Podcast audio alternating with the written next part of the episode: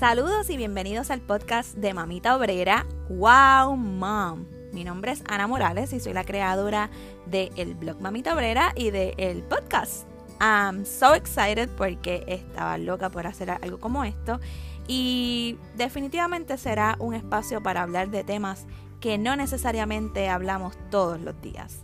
Así que seas o no una mamita obrera, bienvenida. Y bienvenido también, que sé que hay papitos obreros que me siguen.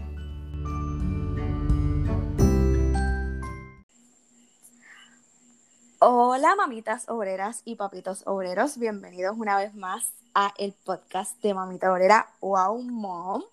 Estoy súper emocionada por este episodio porque además de que ya lo tenía en calendario, este, pues por todas las situaciones que hemos estado viviendo, ¿verdad? Como país y en el mundo como tal, pues pienso que va perfecto, va muy alineado y muy importante que lo hablemos. Y obviamente que lo hablemos con personas que saben del tema, que han vivido con sus propias experiencias este, diversas situaciones. Así que nada, sin más preámbulos, les voy a presentar a mi invitada de hoy, mi primera invitada del podcast, porque este, los episodios anteriores habían sido yo solita.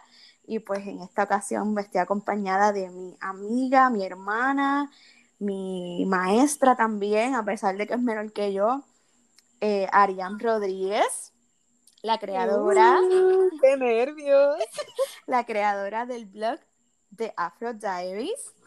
Este, así que nada, mm, preséntate, Arián, di quién eres, qué haces, lo que tú quieras. Pues primero que todo, súper emocionada, mi primera vez en un podcast y qué mejor que empezar con el de Mamita Obrera, así que súper emocionada. Eh, como decía Anita, mi nombre es Arián Rodríguez, tengo 20 años, estudio en la Universidad de Puerto Rico, recinto de Río Piedra. Eh, actualmente voy para mi cuarto año de universidad en psicología.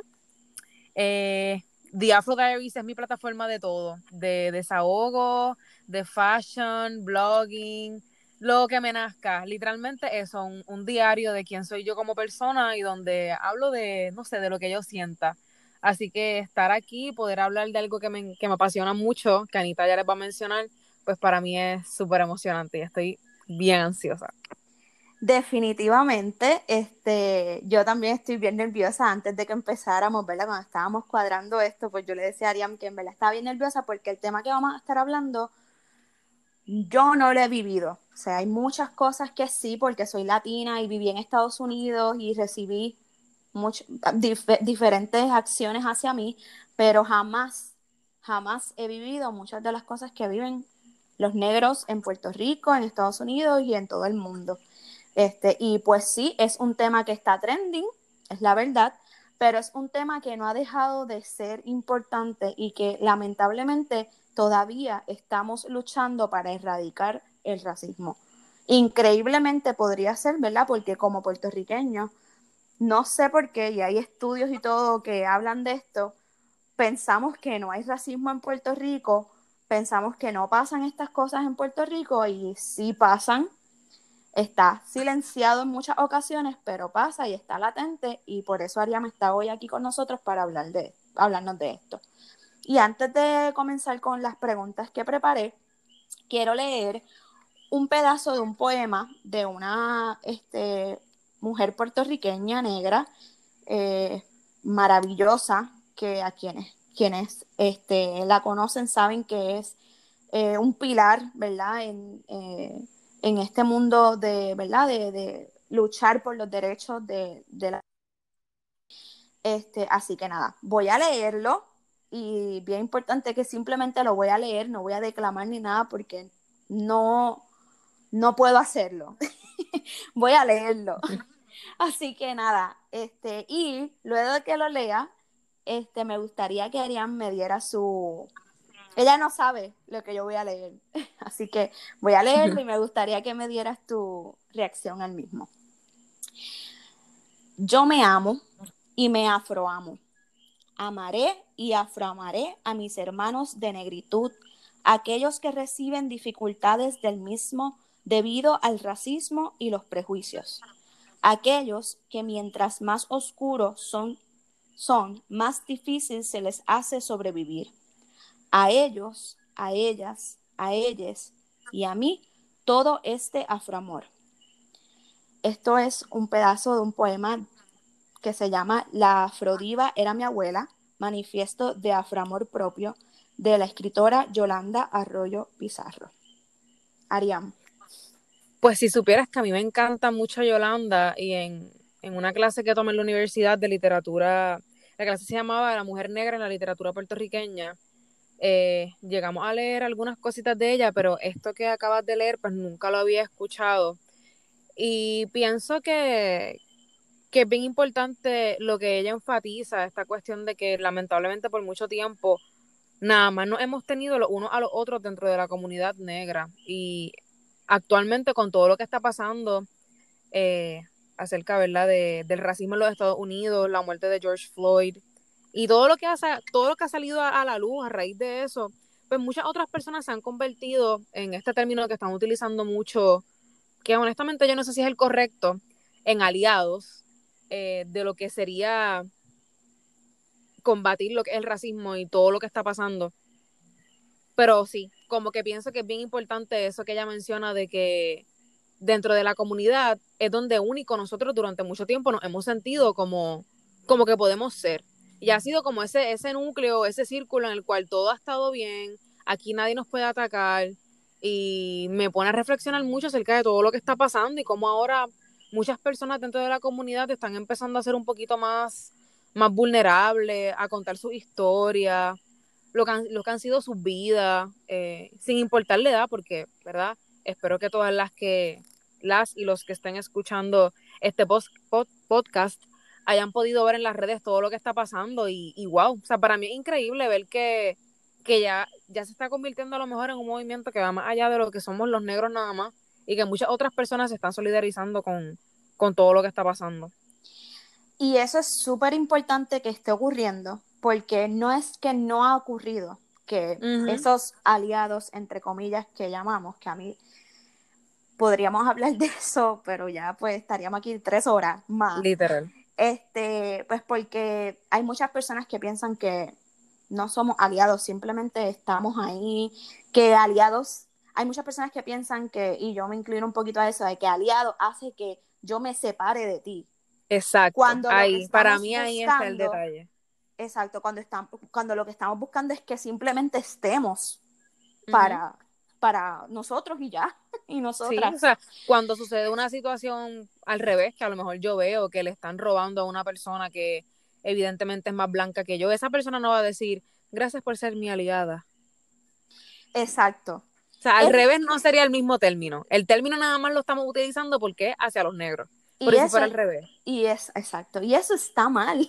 Porque porque no debería ser así, punto. O sea, eh, nos tenemos y, y, vamos, la verdad es que al revés es muy probable que no pase de la misma manera ni por las mismas razones que, que, les pasa a la comunidad negra.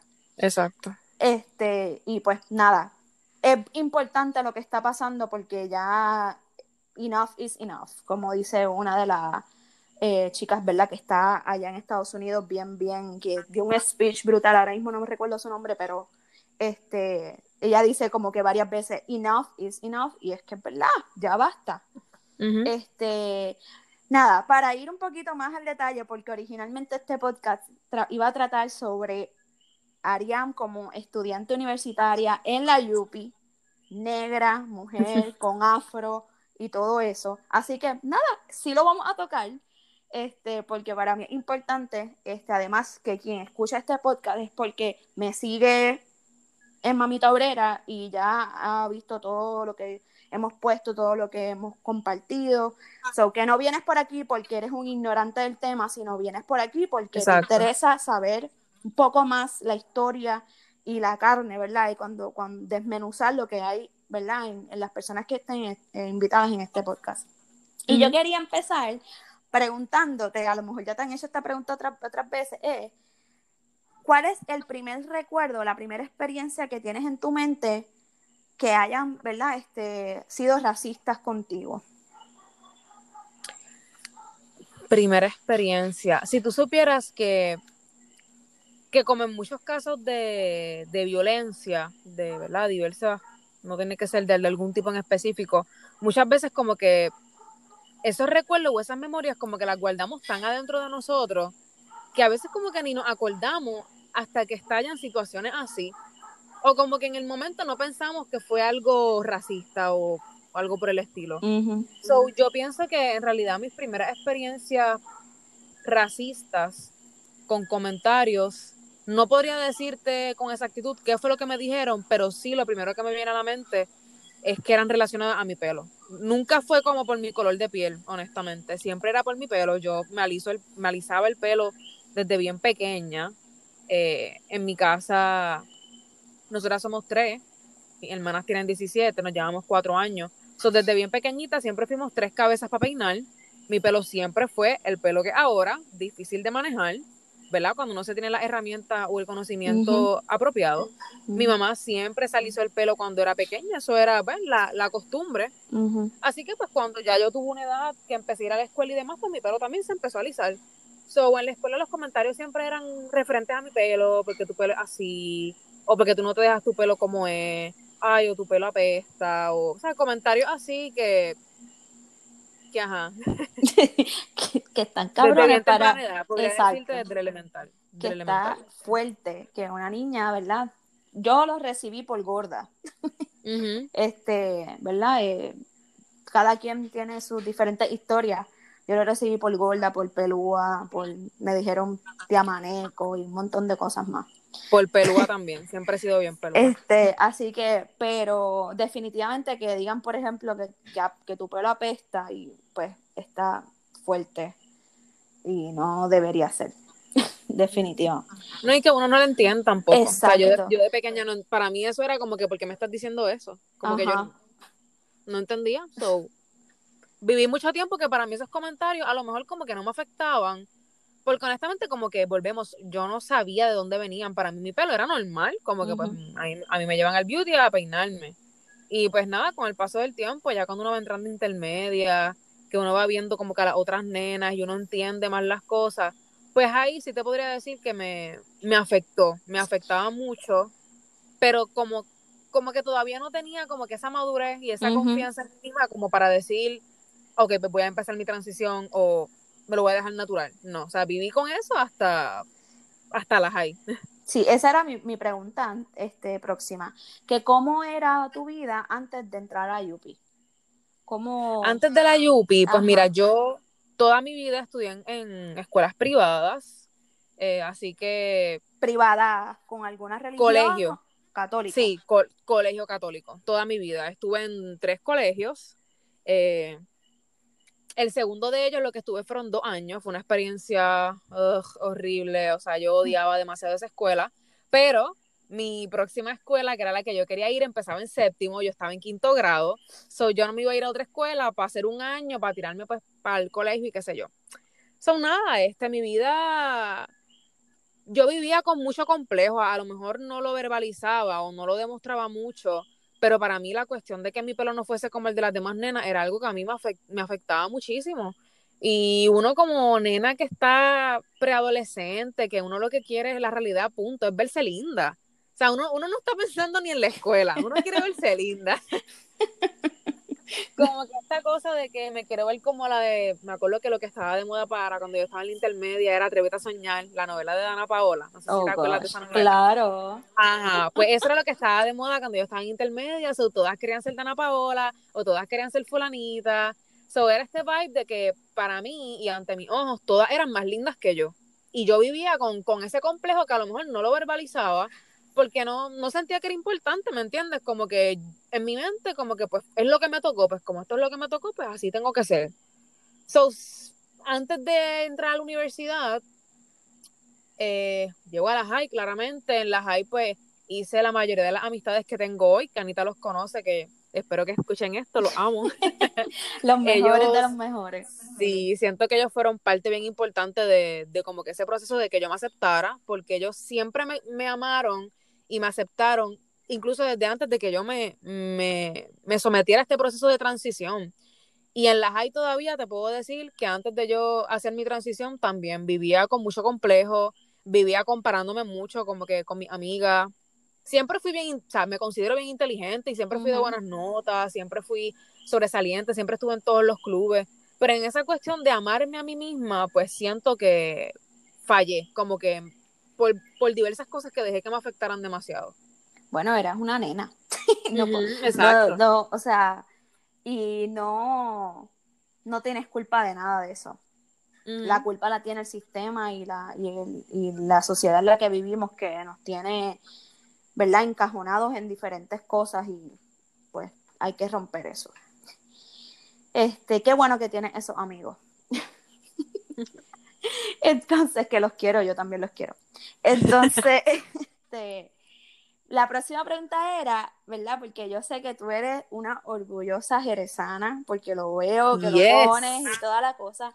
¿Cómo ha sido? Porque la Yupi, pues sí te enseña un montón de cosas. Yo también soy producto de la Yupi, Copu. Uh. pero también viví cosas bien fuertes como mujer. Este, que me ayudaron a crecer y todo eso, pero también me ayudaron a crecer con unos cantazos que en verdad yo no quería recibir. Este, así que, así que por eso me gustaría como que me hablara un poco como que cómo es esa vida de jerezana. Y yo le pongo entre paréntesis ser mujer, negra, con pelo rizo y estudiando psicología. Pues mira, para mí la etapa más maravillosa de mi vida ha sido la Yupi. O sea, la Yupi, o sea, el que me conoce sabe que yo defiendo la Yupi hasta la muerte porque es que la Yupi me ha dado tanto y no solamente en cuestión de, educación. La Yupi me ha regalado también unas amistades espectaculares. He crecido un montón como persona.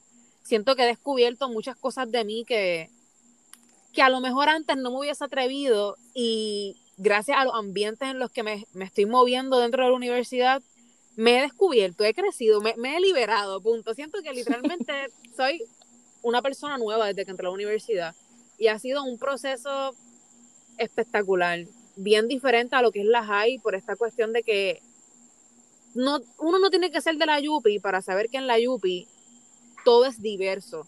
O sea, en, la Yupi, mientras más diferente tú seas, más encajas. Punto. O sea, es la realidad. O sea, si tú eh, te consideras varón y quieres andar en falda, a ti nadie te va a mirar raro, a ti nadie te va a juzgar. Si tú te si tú te consideras que con 20 colores de pelo te vas a ver bien, tú hazte lo que todo el mundo te va a aplaudir y te, o sea, en la universidad y más en la Yupi, tú eres libre de ser quien a ti te dé la gana. Y yo siento que desde que, desde que me di esa libertad de, vivir la Yupi, porque literalmente es vivírtela, no es solamente ir y coger clases, vivírtela, no sé, he, descubierto que a veces nosotros mismos nos ponemos tantas ataduras zánganas y tantos ay, pero es que no me atrevo, ay, es que, y dentro de la universidad eso no pasa, o por lo menos mi experiencia ha sido esa. Sí, la mía, la mía un poco también me liberé. sí, sí, uno, es que también uno recibe mucha información que estaba como prohibida, por decirlo así. Y eso pasa. No, y uno conoce gente de tantos lugares, o sea, mis amistades en el colegio pues todos éramos de Bayamón. Mi colegio era en Bayamón, todos éramos literalmente de Bayamón, lo más lejos, toda baja, que era yo, básicamente.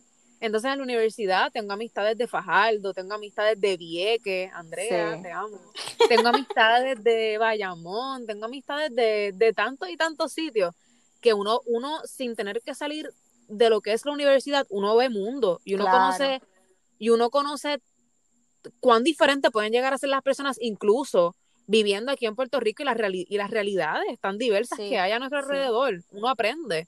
Y como mujer negra, que fue lo otro que, me habías mencionado, también siento que es un espacio en el cual tú puedes experimentar y vivir tu negritud al 100%.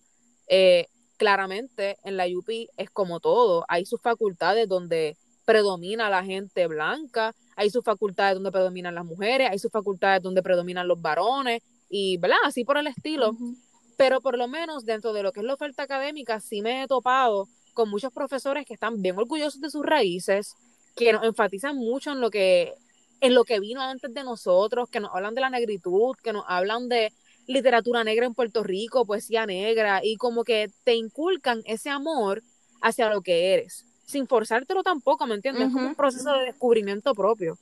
Sí, yo pienso que la Yupi es todo. sí, yo creo que también este, a mí me pasó con muchas, muchos temas que, que te dan la información y tú la encuentras tan y tan y tan y tan brutal y tan interesante que buscas más y más y más y sigues indagando y ahí en donde, te matriculas en clases que hay cinco gatos nada más y que, y que empiezas a, escuchar muchísimas cosas y, y, entonces ahí tu, tu mente se abre a todo eso desconocido y es increíble. Viva la Yupi. Y por eso hay que salir a luchar por ella, siempre. Entonces, seguimos. Ay, me encanta. Siempre te has pronunciado, ¿verdad? Desde que, bueno, vamos a empezar porque yo conozco a Ariam desde antes, de verdad, cuando nos conocimos, vamos a empezar, nos conocimos en la iglesia, en el grupo de jóvenes, donde nos hemos conocido la mitad de, la gente que, que me rodea, ¿verdad? Literal. Este, pero realmente nos conectamos por otras cosas, ¿verdad? Este, por admiración mutua y pues por, ¿verdad? Porque como que hemos creado una hermandad, por decirlo así. Este, y que yo era una nena, yo era una nena, literal. yo no sé, yo, yo tengo muchas amigas que son, yo creo que es porque me, me dan juventud, qué sé yo, o porque... O sea, tú y yo nos hicimos amigas, tú y yo nos vinimos a conocer wow, tuvo que haber sido como para el 2015 para Por ahí, sí. Sí, sí. Yo tenía a Tiago ya, ¿verdad? Sí, sí, sí, Como para el 2015 fue, más o menos. Sí, sí. Pero es que no sé, yo, yo cuando veo a una persona con ese espíritu tan brutal, y además de que, nada, no vamos a estar hablando en detalles, pero muchas cosas que nos unieron, muchas, este, este, nada, consejos de parte y parte, porque no es que sí, yo soy como la hermana mayor, que esté aquí para aconsejar, pero también yo he aprendido mucho de Arián, pero mucho. Este, y, y también me ha ayudado a ver, a ver muchas otras cosas que a lo mejor, que quizás las conocía, que quizás sabía algo, pero tener una persona de primera mano, como uno dice, que ha pasado por diferentes situaciones, pues es diferente. Definitivamente. Entonces. Y eso es recíproco, literal. sí. Ella estaría en la Eternity. Forever. Entonces, este, pues nada, lo próximo que te iba a decir es que, pues tú creaste The Afro Diaries, porque tú querías hablar de tu transición de tu cabello, querías dar, este, hablar de, de, tu, literalmente de como que tu diario, de cómo, de cómo este, fue todo este proceso para ti, y pero a través de The Afro Diaries, quien te sigue, que yo espero que sea toda la gente que escuche esto, porque bastante que nos compartimos mutuamente, sí. este, defiende, ¿verdad? Y estás pronunciado siempre a favor de diferentes causas las mujeres, los negros, que todo esto, como dije al principio, todo esto es una cosa, ¿verdad? Es la, buscar, buscar la, justicia de, todos los seres humanos. Este, y para mí es importante saber, ¿verdad? ¿Quién, quién, quién ha sido un role model para ti? Una persona que, que tú digas, wow, yo me veo ahí. En cuestión de lo que son las redes. La, Mm, no, yo lo veía más como las causas, este, esta, ah, okay, sí, como que la, la tú, siempre te estás pronunciando a favor de las, ¿verdad? De las minorías y siempre estás compartiendo información bien importante y ahí vamos a entrar un poquito más en esto, pero cuando tú te echas para atrás, tú dices, ok, este es mi role model, esta es la persona que yo... Pues mira, eh, yo creo que yo te lo había comentado en, en algún momento y así como tú dices, yo eh, siento tanto amor y tanta empatía por tantas causas diferentes que yo siento que, me identifico con, muchas causas y muchas personas a la vez. Eh, pero dentro, ¿verdad? De, lo que estamos hablando, por dar un ejemplo, eh, todas las personas que componen el colectivo ILE, que trabajan todo lo que es este, la afrodescendencia aquí en Puerto Rico, ellas me encantan. O sea, y digo ellas porque nada más he tenido la oportunidad de compartir con mujeres. Yo sé que hay hombres que también trabajan junto, ¿verdad?, al colectivo. Y tuve la oportunidad en la universidad, gracias a Yupi, eh, de asistir a un conversatorio junto a ellas y estábamos hablando de la cuestión esta de cómo en el censo muchas veces personas evidentemente afropuertorriqueñas, afrodescendientes, negras, eh, prefieren identificarse como blancas en, en, el censo y que eso es algo que pasa mucho aquí. Y wow, yo me acuerdo que yo estaba allí sentada y habían tantas mujeres negras de la universidad tan poderosas. Estaba Glorian de la revista Étnica, eh, habían varias profesoras de la universidad que yo nunca había conocido, eh, que, daban clases de español, literatura, y yo decía, wow, como que mi meta en la vida es poder conocer tanto del tema y, y como que empaparme tanto de conocimiento que yo pueda llevar una conversación acerca de un tema racial como esas mujeres. O sea, era una cosa que yo, yo me quedaba así, como mirándolas, como que uno se cree que sabe, pero cuando escucha esa eminencia, uno se queda como que, wow, como que donde yo he vivido toda mi vida. bien brutal, bien brutal. Y, y eso me encanta. En cuestión de otras causas que siempre apoyo, la comunidad LGBTQ más, eh, eh, claro, o sea, para mí amor es amor y siempre lo he dicho, eh, admiro mucho a mi primo, si llega a escucharlo, Irving Saúl. Él tiene diversas eh, plataformas, él está estudiando ahora mismo leyes en la Escuela de Derecho de la Universidad de Puerto Rico también.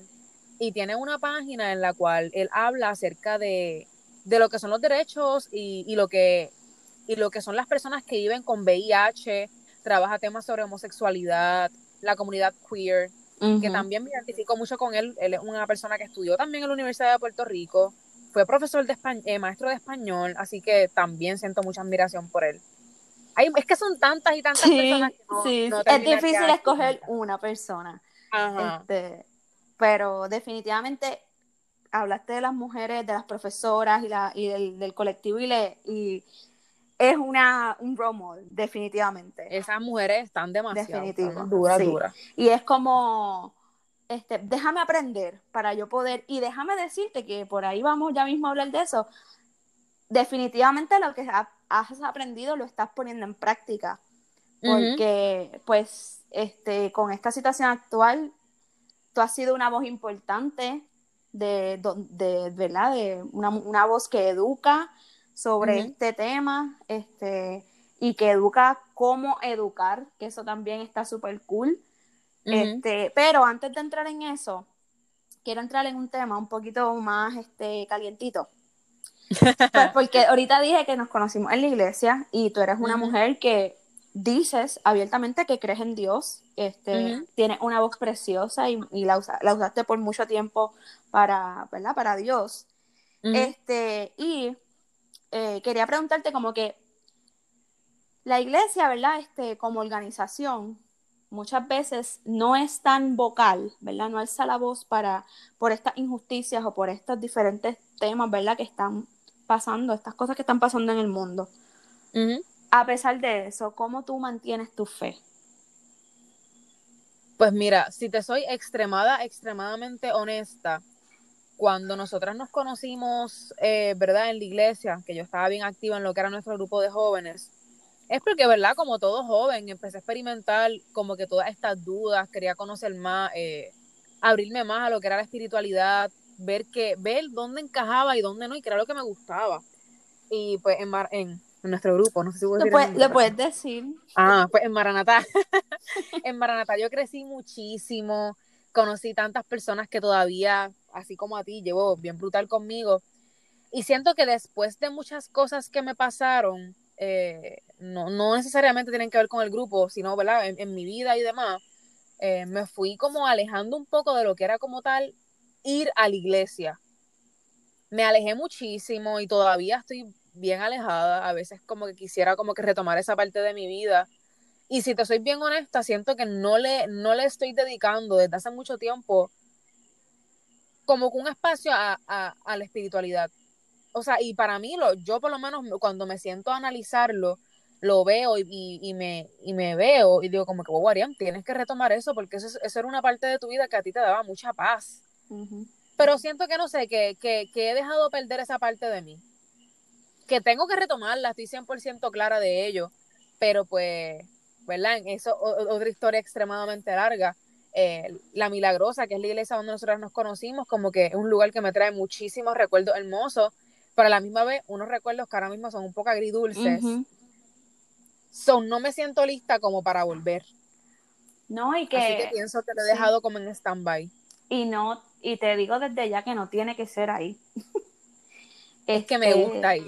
sí, no, a mí me pasa, a mí me pasa igual, o sea, este, tengo, tengo una relación que si alguien me escucha, pero tengo una relación como medio de amor y odio, medio enfermiza, porque, pues nada, no estamos hablando de mí aquí, pero yo también he pasado por un montón de cosas y yo he estado en esa parroquia desde que nací, literal.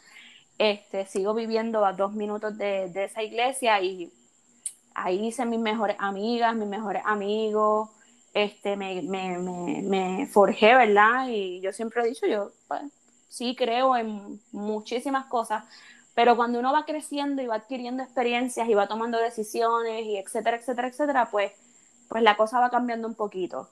Y, y sí encuentro la paz y sí encuentro mi relación directa con Dios, ¿verdad? Con Jesucristo. Pero me afecta mucho algunas cosas que ocurren en la iglesia. Y por eso, pues se me hace difícil regresar y vivírmelo como quisiera.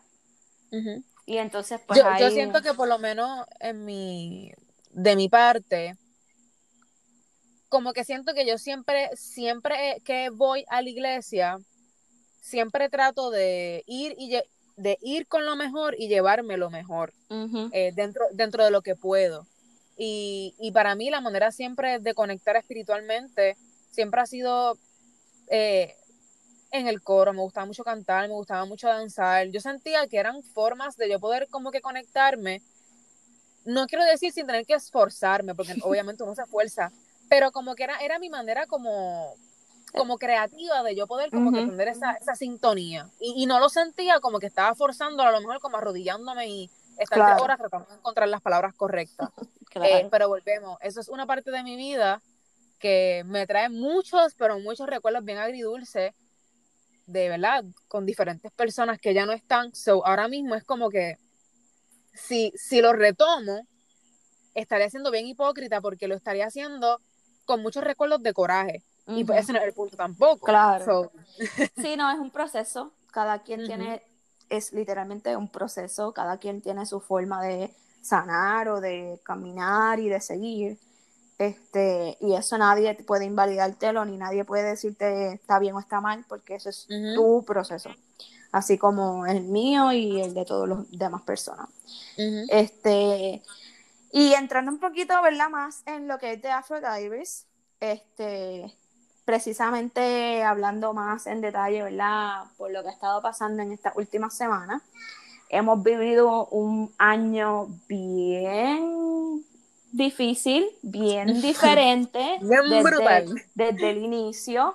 No tan solo las cosas que nos pasan como comunidad, como país, etcétera, también hemos pasado situaciones personales que nos han cambiado, que nos han transformado. Este, y Ariam de Afro Diary se ha convertido en una voz que educa, una voz que informa, una voz que, alza, ¿verdad? que, que se alza por las injusticias que hemos estado viviendo en, en este mundo. Y te, ¿verdad? te has convertido en una persona que solicitada por, diferentes, ¿verdad? Este, grupos y diferentes organizaciones para que nos hables del tema, para que nos ayudes a cómo, cómo podemos comunicar del tema, cómo una persona que no es negra, una persona blanca o que no se considere negra, whatever, este, ¿verdad? Cómo puede comunicar del tema sin ofender. Este, ¿cómo te sientes al respecto? Pues mira, para mí ha sido como, yo estaba diciendo a mis amigos que yo me siento como cuando un cantante saca una canción y es la única que pega. yo me siento así, es como que siento, o sea, me siento bien feliz, claramente, pero a la misma vez eh, siento esta presión bien fuerte de que no puedo venir aquí a hablar disparate, no puedo decir lo que me salga del forro porque la gente está escuchando y la gente está compartiendo lo que yo estoy diciendo. Y también es mi responsabilidad como parte de la comunidad el hacerlo respetuosamente y, llevar el mensaje como tiene que ser. Así que por eso es que yo durante todos mis posts, incluso en mis, en mis stories, siempre recalco y hablo y digo que todo lo que yo estoy posteando es en base a mi experiencia. ¿Por qué? Porque yo, yo no tengo un doctorado en literatura, yo no tengo, ¿me entiendes? Yo lo que hablo es porque lo he vivido, porque es lo que a mí me ha afectado, porque es lo que yo he aprendido, es lo que yo quisiera que la gente hiciera para no verme yo afectada por la situación. Así que todo ha sido en base a, a, quien yo soy. Y ver cómo literalmente la gente ha recibido eso de una manera tan, tan guau. O sea, he recibido muchísimos mensajes bien bonitos. Eh, he visto que han compartido mi post cientos de veces y yo decía, wow, como que me siento brutal, de verdad que me he sentido brutal. Déjame decirte, o sea, yo creo, ¿verdad? Estamos en un mundo que está constantemente cambiando. Yo creo que es, es importante recalcar que tú eres Gen Z, que tú eres de la generación Z y que tienes la, una manera muy particular de educar. Porque no es lo mismo que venga, que también lo hacen con mucha pasión y, también nos toca a muchos, especialmente quizás millennials, generación X, personas bien educadas, con mucha palabrería, este, con mucha terminología, pues también nos toca y nos enseña. Pero siento también que es importante que una persona de tu generación, y esto no eres la única, hay muchas otras personas, igual con la comunidad, este eh, Pride, ¿verdad? Que estamos en un mes. Este, el, el, eh, eh, hay muchas de, de, la generación Z. Es importante porque lo hacen de una manera tan, yo diría, como humana, como cercana, como, como real, como que... Es que yo pienso que yo, yo siempre, o sea, yo me crié en un hogar de de maestras. O sea, mi tía es maestra de ciencias, eh, mi otra tía, ella trabaja, trabajó mucho tiempo con niños de educación especial. Así que siento que desde bien pequeña estuve bien expuesta a esta cuestión de que para educar uno tiene que hacerlo con amor. O sea, uno no, no puedes pretender que una persona reciba un mensaje de una manera positiva si tú, si tú no se lo estás llevando de esa manera. Porque yo por lo menos, si tú vienes a atacarme, yo me pongo a la defensiva, yo no te voy a escuchar, al contrario. yo siempre he pensado que la mejor manera de uno llevar un mensaje, claramente, es conociendo a tu audiencia, a las personas que te siguen, conociendo qué es lo que les hace falta y llevándolo de una manera chilling, o sea, punto. Porque yo tengo, yo me considero una persona que tengo dos vertientes. O yo voy a una palabra un poco, de la raspo a sí mismo, no me importa. Y puedo a veces llegar a ser un poquito explayada, pero también sé como que medir y, y, pensar como que, ok, Ariana, tú tienes que decirlo de una manera, porque si no, no va a llegar.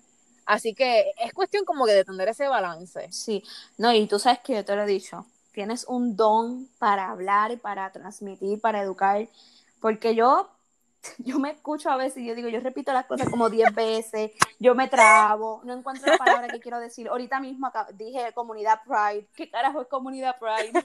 ¿Tú me entiendes? Oye, yo lo entendí, yo pensaba que era como un hashtag o algo así, yo eh. Apúntenla, apúntenla. Este, porque me pongo nerviosa y se me hace difícil, pero tú no, tú tienes una habilidad de pausadamente decir las cosas y decirlas así mismo, con amor, con paciencia, y de verdad que, o sea, eh, tienes que, estar clara y tienes que recibir ese halago sin problema, porque la verdad es que eres tremenda. Lo he recibido, hoy me han dicho eso, te lo juro que como tres veces. Pues tú. Y a veces, yo soy como que de las personas que a veces cuando tiendo a hablar, por ejemplo, lo más seguro, cuando yo escuché esto después, no me voy a acordar de nada de lo que yo dije yo me siento literalmente como si estuviera predicando. A mí me hacen una pregunta, yo repito por esa boca, pero después no me diga, Ariel, ¿qué dijiste? Porque yo no sé, o sea, yo no sé qué yo dije. No, pero está súper bien. Eso quiere decir que, primero, que te apasiona lo que estás diciendo, y segundo, que conoces el tema y, y, porque tú, yo sé que tú no vas a hablar de un tema que tú no sabes. Mejor. y si no lo sé, lo voy a decir. Exacto, exacto. Estoy clara de eso. Entonces, ahora va una pregunta que, se lo comenté a, a, otra muchacha, este, blogger que habla también de, de, estos temas. Y ella me dijo, lo acabas de describir de la manera, de la manera idónea. Y es, ok, ¿cómo te sientes al tener que pasar por el racismo y a la vez tener que educar sobre el tema? ¿No es agotador, abrumador? Eh, no está cabrón. Yo, sí, está bien cabrón. Yo estaba comentándoselo a, a una de mis mejores amigas, a Glory, que a pesar de que me siento bien, bien halagada de tener este privilegio de que la gente esté escuchando y respete lo que yo estoy diciendo, a su vez, a veces como que redactando posts o buscando fotos, como que se me aguaban un poco los ojos pensando como que cosas que, que yo he, que he vivido o que me han pasado, que me han hecho como que, punto, la mujer que soy hoy, si tuviese que vivirlas otra vez, las viviría sin pensarlo. Pero el tener que a veces eh, darle a las demás personas las herramientas y ver cómo mucha gente vive, y no quiero decir burbuja, porque, o sea, que sean realidades diferentes, eso no es culpa de nadie, punto. Sí, pero... Sí, hay, hay, sus excepciones, pero por lo menos la mayoría de las personas con las que he tenido la dicha de hablar no son personas que vienen de una élite, ¿me entiendes? Son personas que simplemente su realidad no es la misma que la mía, punto. Y como que yo hablarles de este tema y ver que ellos se sorprenden por cosas que para mí siempre han sido tan normal, es como que, wow, como que, o sea, sí. lo que hace el un contexto diferente, lo que hace un color de piel, punto. O sea, para mí era como que me pone a analizarlo y después de que estuve como dos días corridos posteando y compartiendo y hablando, dos días corridos sin parar, al tercer día como que paré y como que reflexioné, me fui para, ¿verdad? Con una amiga a la playa, practicando el distanciamiento social, éramos poquito. este, aclarando, eh, aclarando. Sí, sí, éramos tres nada más. Eh, fue como que yo me senté y lo analicé y para mí fue como, wow, o sea, punto, las realidades diferentes de la vida, o sea, cómo a unos les tocan unas cosas y a otros no. Cómo yo he tenido que vivir este pasando por bullying, cómo yo tuve que pasar por todo este proceso tan psicológico de raparme la cabeza, de dejar mi pelo crecer, de gastar tanto en salones de belleza durante toda mi vida para encajar dentro de un molde que para otras simplemente era tan fácil como nacer, punto. Ya. Eso está cabrón. Ya naciste así y tú no tuviste, tú no tuviste que pensar nada, o sea, y a veces como que escuchar comentarios ahora con mi pelo rizo, que lo amo y lo adoro, y no lo cambio por nada del mundo, como, qué sé yo, este, ay, nena, tan lindo que es el pelo rizo, o sea, a mí que, que este pelo no me aguanta ni, ni, ni, ni un rizo de una tenaza, como cosas así. Y es como que me trae como unos flashbacks, como que, mano, yo, yo he pasado por tanto y la gente se cree que es como que bien, como bien fácil, como que ya está ahí y ya. No, eso no está, no está bien. Definitivo. Y está brutal. Este, y, y no, o sea, como te digo, es lo que te decía de, o sea, tienes que pasar por eso y también tienes que educar, eso está bien crazy. Y yo de, de, grande, gracias a Dios, nunca he, bueno, he, recibido comentarios que a lo mejor se pueden catalogar como racistas. Siento yo que, que la persona que, lo, que me los ha dicho no ha sido con esa intención, porque son personas simplemente que ignorantes, ¿me entiendes? Bueno, bueno, podríamos decir nombres aquí de una persona que de verdad que nos ha jodido a ti y a mí la vida, pero no vamos a decir su ah. nombre. Ok, sí, sí. Sí, pero exacto. Hay personas que sí, pero por lo menos con las que yo me he topado son personas que genuinamente yo sé que, que no les da para más, ¿me entiendes? Este, pero la única experiencia que yo he tenido así de, de adulta, y te puedo decir que esto fue hace el semestre pasado, yo me encontraba en la universidad, iba camino a mi salón y ese día parece que los, maestros de escuela pública tenían que coger unos talleres en la universidad y pues los dividieron como en diferentes, ¿verdad? Edificios y qué sé yo. yo estuve todo el día viendo maestros caminando por ahí. Dale pausa, dale, dale pausa a la historia un segundo que Tiago apareció aquí. Dame un segundo. Tiaguito. Dime. Dile a la abuela que te ayude. Esta es parte, ¿verdad? De Wow Mom. ok, puedes continuar con tu historia, Aria, me disculpa. no hay Wow Mom sin el mom, so. Pues nada, básicamente esta, esta maestra estaba caminando por ahí, ella se ve que está perdida y le pregunta a esta muchacha que está al frente mío, ah, ¿tú sabes dónde se encuentra como que está el edificio? Y la muchacha se veía que era de primer año, la nena estaba igual de perdida que ella.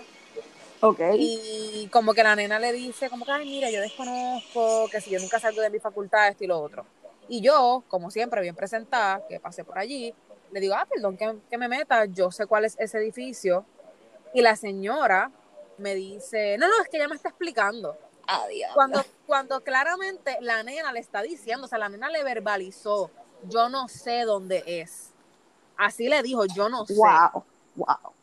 Y yo como que pues normal, como que yo siento que en el momento como que no me chocó. Yo simplemente como que seguí caminando, como sin Sí, nada. sí. Y más adelante, como que ella, como que trata de alcanzarme para que yo le dé la dirección porque se dio cuenta que la otra nena no sabía. Qué diablo. Y pues ni modo, yo busqué la paz dentro de mí Wow. y le expliqué, ¿verdad? Porque tampoco voy a pagar con la misma moneda. Fue fuerte, porque en verdad después yo me acuerdo que yo me fui a mi salón, era a las 9 de la mañana para colmo, yo estaba recién levantada. Estoy así en el salón sentando, analizando lo que acaba de pasar y me acuerdo que hasta salí del salón para ir al baño y, y le escribí al que era mi pareja y yo le decía como que yo honestamente no entiendo lo que acaba de pasar. Como que yo le decía, yo no entiendo si ella lo hizo, no sé, para mí fue bien impactante. Para mí fue bien impactante. sí. Yo me quedé como bruta. Sí, porque a lo mejor habías recibido, pues cuando eras nena, qué sé yo, pero algo tan directo no lo habías vivido.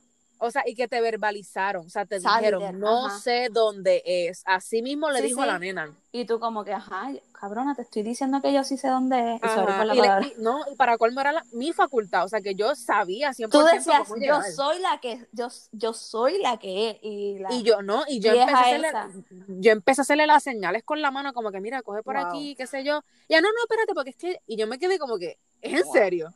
Está Y yo seguí caminando y dije, yo no voy a ponerme a pelear con esta señora. Yo seguí caminando como si nada.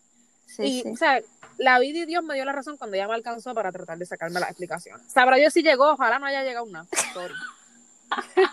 No creo que ella vaya a escuchar esto. y entonces, para, para ir terminando, que ya vamos, ya vamos casi por, por una hora aquí hablando, y el tiempo se fue a las millas. Hasta tuvimos intervención de Tiago y todo.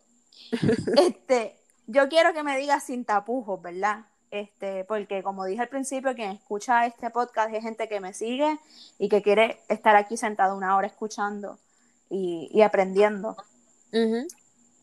¿Cuáles son los big no-nos de, de, de verdad nosotros como influencers, como personas que, mira, para cualquier persona que vaya a compartir cualquier cosa en Facebook o, o alguien que sea creador de contenido y, y vaya a postear algo en su página o lo que sea, o hasta big knows knows de la vida cotidiana. Pues mira, para mí, número uno, eh, la cuestión del blackface, o sea, no compartir nada, que sean personas que se están maquillando para querer parecerse, ¿verdad?, a una persona negra, como que tratando de imitar el color de piel con maquillaje, eso es un no. Eso tiene una historia larguísima que no les voy a Sí. compartir ahora mismo, pero en mi Instagram pueden verlo. Y Eh, googleenlo. Usted exacto. Pone, usted pone historia del blackface en Google y va a aparecer. Eh, la cuestión del blackface, bien importante, o sea, hay ciertas palabras que a lo mejor aquí en Puerto Rico no, no tienen ese significado tan malo, pero en los Estados Unidos, por ejemplo, el decirle nigga a alguien, eso es una palabra que es bien fuerte y que se prohíbe, o sea, punto. Si tú no eres negro, no lo digas, así. Eh, evitar este términos como pelo malo, o sea, cara de mono, este, o puntos, es que son tantas cosas que yo pienso que a este punto de la vida deberían ser como que tan básicos, como que no digas pelo malo, punto, porque tienes que seguir repitiendo esas cosas. Lee antes de compartir cualquier cosa, si tú no conoces sobre el tema, no compartas por compartir. También tienes que estar bien pendiente quién es la persona que lo puso, porque ha pasado mucho también en estos días que personas que han sido racistas toda su vida han puesto una foto con algún mensaje antirracista y vienes tú y le das share y de repente tú quedas mal como creador de contenido porque hay otra persona que conoce más de ese otro y sabe que esa persona ha sido bien racista. So quedas tú mal porque no te educaste, no buscaste, no sabes quién lo está compartiendo ni por qué, cuáles fueron sus razones. So, para mí, todo, todo, literalmente todo en la vida, o sea, de que vida cotidiana, tanto en temas como este, edúcate. Si no sabes, pregunta. Si te equivocaste, pide perdón. Si compartiste algo que no tuviste que compartir, mira, compartí esto por error, yo desconocía del tema, me disculpo. Tan fácil como eso. A veces se nos hace difícil porque este orgullo de, de lo que sabemos y lo que no y whatever. Pero definitivamente nos ha pasado todo. A mí me ha pasado mucho con el feminismo que a veces pongo cosas y después digo, ya rayo. este, no debí haber compartido eso y, y, lo borro y lo quito y lo whatever. Este, pero es que ah, ahorita estaba hablando eso del, del decir pelo malo. Es que nos, nos criaron así, con eso tan horrible, diciendo que el pelo rizo, que el pelo afro era pelo malo.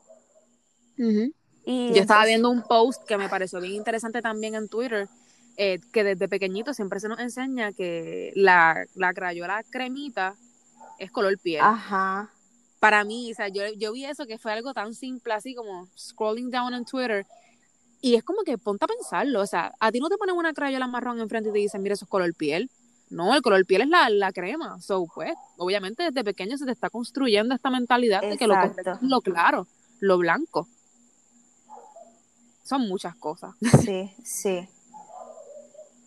No, y que todos hemos, o sea, a veces ahora mismo, en, este momento de mi vida, a mí me cuesta hablar del tema porque por, por ese temor a, decir algo que no es correcto. este, y por eso tú sabes que te consulto como las 20 cosas que voy a poner por si acaso. Este, pero es porque, porque, estaba, porque está en nuestro cerebro como algo normal y uno tiene que, lo, como, tú nos, como tú nos dijiste en el Magnetic, de construir, o sea, como que coger eso, sacarlo de ahí entender que no está bien y entonces poner lo que es correcto, o sea, lo, que, lo que está bien. Y es un proceso que a algunas personas puede que les resulte fácil, no muy, o sea, simple, y hay otras personas que no nos va, que nos va a costar, ¿verdad? Y eso depende también de cómo te criaron, quiénes fueron tus padres, las cosas que te dijeron, los amigos que los amigos y las amigas que tuviste en tu infancia. Este, por ejemplo, el post que yo compartí de Vivian, Melissa, Vivian Melissa, que es la mamá que yo compartí en, Mamita Obrera, que este, ella me compartió conmigo, verla su historia, parte de ser mamá, porque su historia es mucho más que eso. Pero, este, y yo recuerdo que ella era, like, my best friend en la, en la escuela elemental. Y este, pero como te digo, podría yo decir un montón de cosas, pero a lo mejor yo le dije a ella un montón de cosas que no estaban correctas cuando fuimos amigas. No me acuerdo, pero de seguro se lo tuve que decir, quizás. Este, pero ahora que tenemos la información que está tan cerca de nosotros y que está, que está pasando esto, que lamentablemente está pasando por esto, pero nos está despertando y nos está dando 20 bofetadas, pues tenemos que entonces tomar conciencia, tenemos a nuestros hijos que podemos lograr que, ellos crezcan sin esta palabra en sus en su mente, ¿verdad? O sin esta, esta, ¿verdad? Sin el racismo, sin la injusticia, sin la desigualdad, sin el machismo, etcétera, etcétera. Pero pues tenemos que empezar desde, desde ahora, que están chiquitos, y buscar la manera de que ellos conozcan de lo que está pasando este, tú me compartiste y el viernes estuviste con Primeriza a la Vista hablando de cómo debemos hablarle de esto a los niños. Este, y es importante que lo hagamos, gente, o sea, porque no está bien lo que está pasando y, no, y tiene que ser desde que son niños, porque, o sea, exacto. Ya cuando somos grandes, no es que es imposible, pero es que hay cosas que, que, que se quedan grabadas en uno, punto. O sea, incluso yo, como, como mujer negra me tomó muchísimo tiempo y muchísimos años como que pudiera aceptar muchas cosas de mí. ¿Por qué? Porque, y, y no, y, vuelvo, no es culpa de mis papás, porque mis papás siempre, me educa, siempre me educaron y siempre me amaron como yo, como yo soy. Y cuando a mí me dio con raparme la cabeza, a mí mis papás no me dijeron nada, siempre me apoyaron en todo lo que yo he querido. O sea que ha sido un proceso bien personal. Y, en mi casa yo siempre he sido la negrita de casa y yo soy la más oscura de mi casa y eso nunca ha sido un problema y nunca me he sentido menos en mi casa por eso. Todo lo contrario, de que siempre ha sido todo lo contrario. y ahí es donde, yo pienso que ahí es donde es más importante. Sí, exacto. Y es donde más importante debe ser es en tu casa, que es el núcleo. En todos los aspectos de nuestra vida, donde, donde mejor debemos estar es en nuestra casa. y, y qué bueno que tuviste esa oportunidad este, de tener una familia tan espectacular, porque tú, ¿verdad? No he tenido el placer de conocer a tu papá en persona, pero a tu mamá y a tus hermanas, que son unos seres maravillosos, pues como que la sé que y, y tus primas y tus tías y por ahí, por ahí, por ahí, por ahí. O sea, que son gente buena, como uno dice. Este, pues Arián, gracias.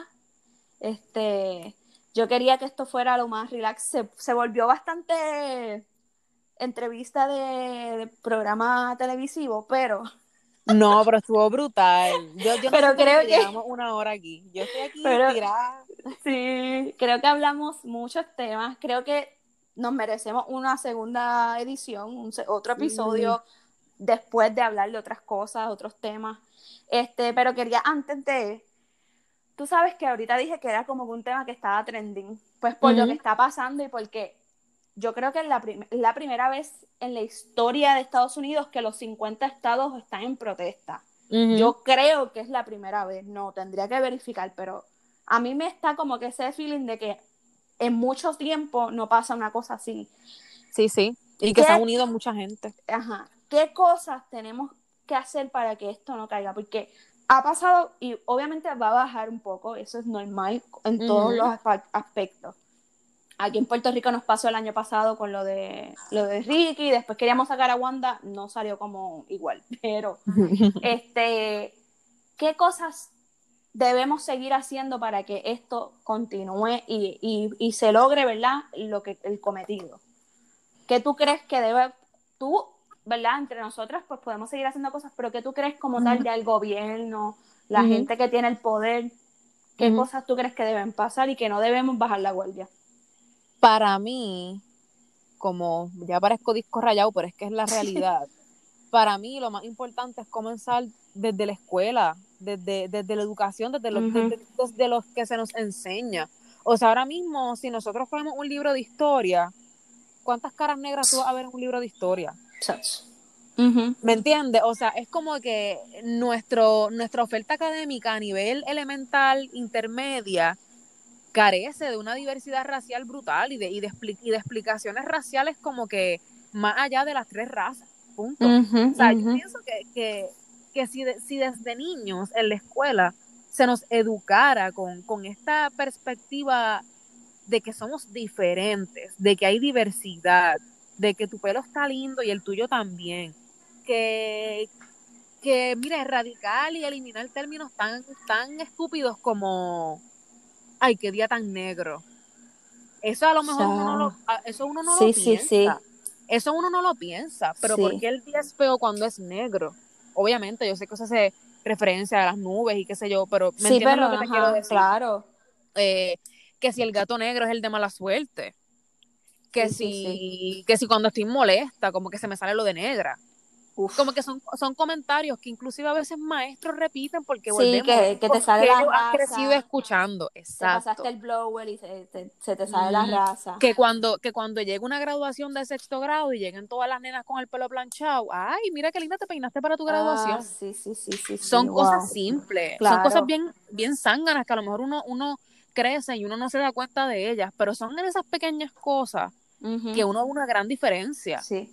Porque si a lo mejor tú le hubieses dejado de decir a esa nena cuando estaba en la escuela elemental que su pelo planchado se veía más bonito, a lo mejor esa nena ahora mismo querría más su pelo como es natural. Claro. Y no tendría que pasar por la transición. Exacto. Exacto. Wow. Gracias, Ariam, de verdad. De verdad. quisiera, verdad me, disfruté mucho esto. Quisiera estar literal frente a ti para poderte abrazar. Porque, wow, de verdad, gracias. Y esto último que acabo de decir es como que, ok, bye, ya no voy a decir más nada. Los quiero, gracias por escucharme y escuchar a Arián, gracias por gracias, estar aquí. Que se repita. Sí, vamos a repetir con otro tema, vamos a seguir hablando. Este, recuerden, este, esto no termina aquí, hay que seguir, hay que, hay que seguir alzando la voz, así que y educándonos y creciendo juntos. Así que un abrazo, los quiero, las quiero, mamita obreros, papito obrero, tía obrera, etcétera, etcétera, etcétera. Beso, bye. Si te gustó este episodio y quieres saber más sobre Ariam y lo que ella hace en su blog, recuerda seguirla en las principales plataformas como The Afro Diaries. Les voy a estar dejando su nombre en el título y también en la descripción del episodio y gracias por escucharnos. Nos vemos en la próxima.